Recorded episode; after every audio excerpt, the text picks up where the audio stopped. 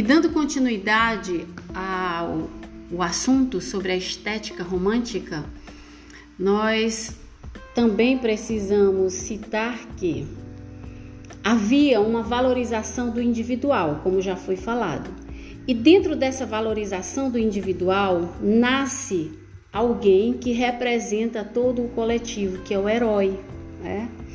É, perfis de heróis começaram a ser construídos dentro dessa estética romântica, coisa que a gente não via em publicações anteriores, certo? Das escolas anteriores, como o barroco, o arcadismo, até mesmo o neoclassicismo, né?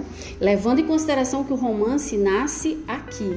interessante lembrar que o romance nasceu através de folhetins, tá? O que, que eram os folhetins? Os folhetins eram publicações semanais ou mensais feitas por escritores que não tinha mais o antigo mecenas, ouçam bem, mecenas. O que, que eram mecenas? Eram aquelas pessoas que investiam dinheiro, eram pessoas que sustentavam os artistas. Na época da nobreza, isso era muito comum, né? Os artistas viviam da caridade dos mecenas ou do investimento deles. Agora, o mecenato não existia mais, então o próprio artista tinha que correr atrás do pão de cada dia, através da sua criatividade, da sua produção. Então eles começaram a criar heróis. Aqui no Brasil, nós podemos citar um primeiro grande herói brasileiro no nosso romance foi através de obras de José de Alencar. E o primeiro, o Peri, em O Guarani. Né? Ele cria um personagem que personifica todos os brasileiros. É como se lá fora as pessoas que liam o Guarani pensavam assim: todos os índios são bons, todos os homens no Brasil são bons, são puros, são bonitos, são valentes, são guerreiros e honrados. Essa imagem do índio representando o homem puro, é, o homem incorruptível foi vendida através da literatura e através da obra romântica de José de Alencar, da fase indianista de José de Alencar, diga-se de passagem. Porque José de Alencar é um dos nossos maiores romancistas românticos e ele tinha várias formas de escrever. Ele era indianista, quando ele escolhia heróis. É, índios para representar o Brasil, como Iracema, como Peri, né? Ele era urbano quando ele escrevia histórias sobre a, o cotidiano das cidades, da, da vida urbana, e ele era regionalista quando ele falava da vida no interior do Brasil que estava sendo descoberto. Então ele era um homem assim de muitas facetas. E uma, da, uma a primeira coisa que ele fez foi vender essa imagem do nosso herói, o mito. Ele criou assim um índio mítico, um índio que não existia. Era um índio mais europeu do que brasileiro, tá? Ele não falava dos defeitos que o índio poderia ter, ele só falava de qualidades. Eram verdadeiros heróis, certo? Então esses perfis foram criados. Por quê? Você poderia perguntar por que foram criados? Por quê?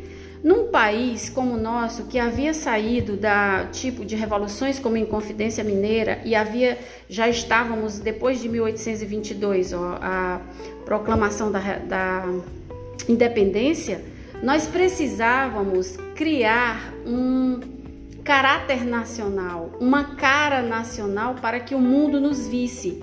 E que cara nós iríamos vender? O que, que nós iríamos falar do nosso país? Claro que nossa terra era a mais bonita de todas, que as nossas, o nosso céu tinha mais estrelas, que as nossas matas tinham mais flores, que as nossas várzeas tinham mais flores, que as nossas florestas eram mais bonitas, os nossos animais. Ninguém ia falar que onça pintada comia gente aqui, né? Ninguém ia falar que tinha cobra, cascavel, caninana, jararaca, não, sucuri, nada disso. Tinha que se falar do Brasil como se fosse o paraíso perdido, o jardim do Éden. Inclusive, essa ideia de que o Brasil foi considerado o Éden perdido para muitas pessoas na Europa foi amplamente divulgada por conta das obras literárias. Quando se liam as primeiras manifestações literárias românticas acerca do Brasil, pensava-se, vamos para o paraíso. Né? As poesias só falavam de bem do Brasil. O nome dessa característica é nacionalismo, ufanismo, paixão pelo que é nosso. Não deixa de ser uma verdade, uma mentira mascarada de verdade, gente. Sejamos honestos. Eles não falavam a verdade acerca de tudo que acontecia no Brasil. Eles queriam vender uma imagem positiva do Brasil para o mundo. E aí é onde o romântico peca, porque ele é exagerado. Por amor à sua pátria, ele mente, ele exagera, tá? E o romântico faz isso em todas as suas relações. A relação com a pátria, a relação com a família, com o seu amor, com o outro, tudo para ele é muito exagerado, tá? Nós acabamos de falar sobre uma das características que é ufanismo e também chamada nacionalismo, tá? E tem o exagero, correto? É, os sentimentos puros que havia no homem, que eles acreditavam que o homem tinha, porque lá na uma ideia trazida de Jean-Jacques Rousseau que o homem nasce puro, né? O mito do homem bom, do homem puro, a sociedade que o corrompe, ela foi amplamente absorvida pelo romantismo. Por isso que nascem personagens puros.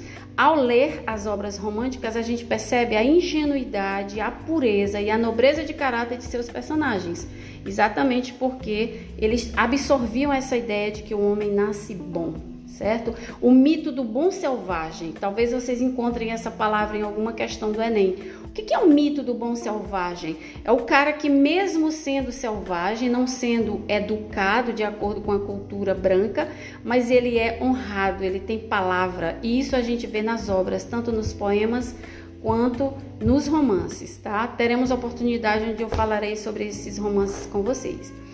Então, amor à pátria, ufanismo, os símbolos nacionais passam a ser exaltados, como a bandeira, certo?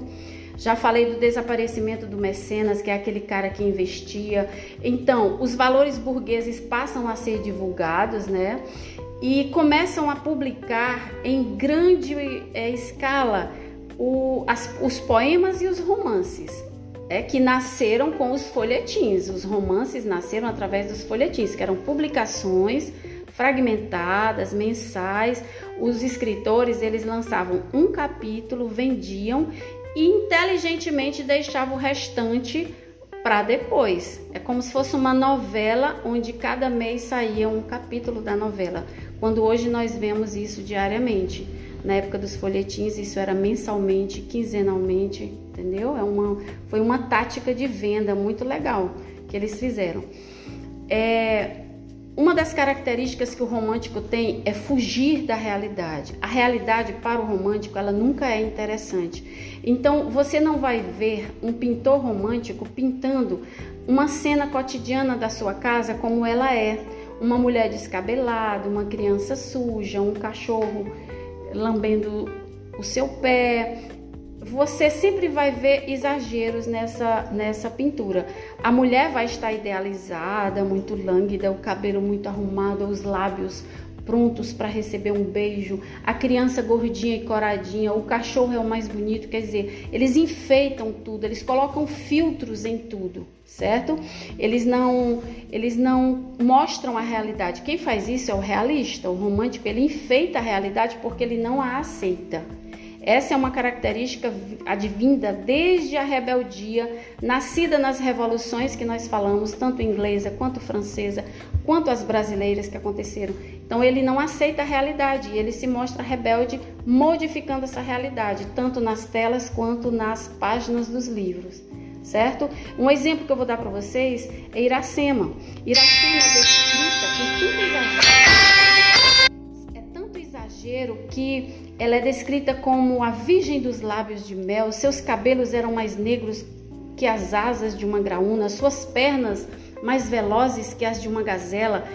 Seu hálito era doce. Gente, convenhamos, ela não escovava os dentes, embora ela usasse casca de ela não tomava, ela tomava muito banho, porque os índios tomavam banho eram limpinhos, mas não era assim tão fofinho como ela nos é apresentada.